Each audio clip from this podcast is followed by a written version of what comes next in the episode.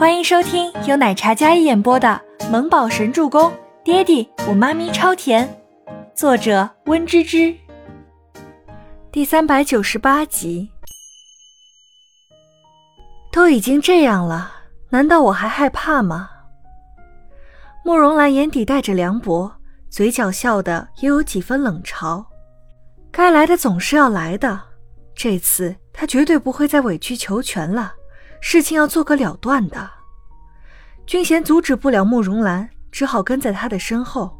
去到家族祠堂有一段距离，慕容兰还未踏进祠堂的大门，便听到了里面的争执声。所有的言论都在指责慕容兰的不是，说她没有妻子的责任，也没有约束好自己丈夫的行为，才导致慕容家遭此大难。关于赔偿款的事情，慕容家族的旁支有意让慕容亲家出大头。一旦牵扯上利益的事情，大家都变得面目可憎起来。各位叔伯们，分红的时候大家平分，怎么一到出钱的时候，就只有我父女两个出大头？慕容兰踏步进来，气质落落大方，在这样剑拔弩张的气氛里，她似一股清流。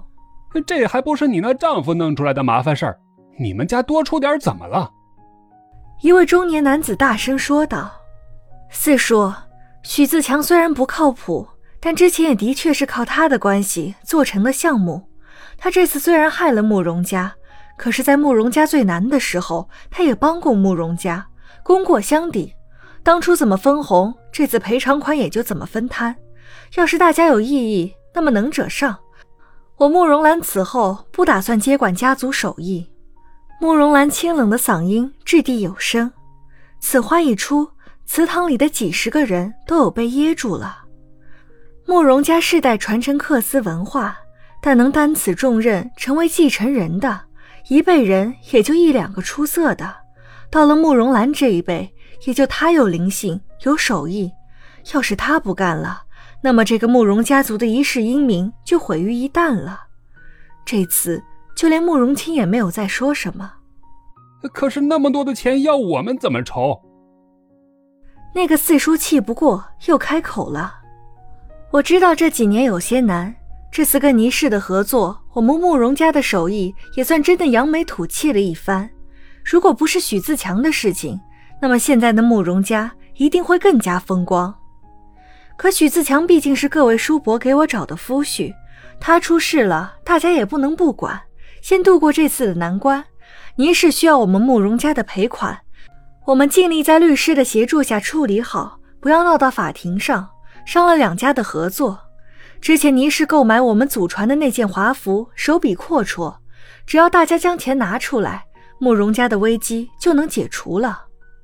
兰儿说的对，只要不伤了跟倪氏合作的诚信，按照倪总夫妻那么好说话的人，以后合作还是会有的。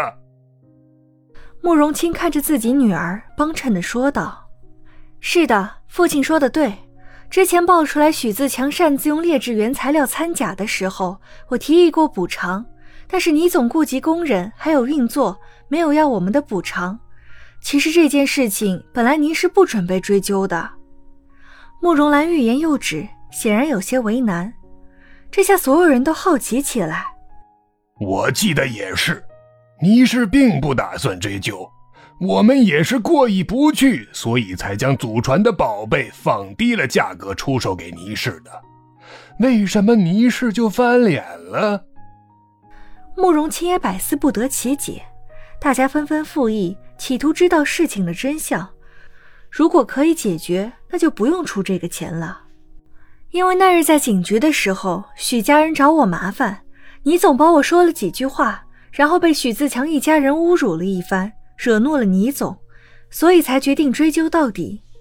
慕容兰说到这里，也是一脸怒色。我那婆婆骂人的话，想必这些天大家都听过吧？很粗鄙低俗。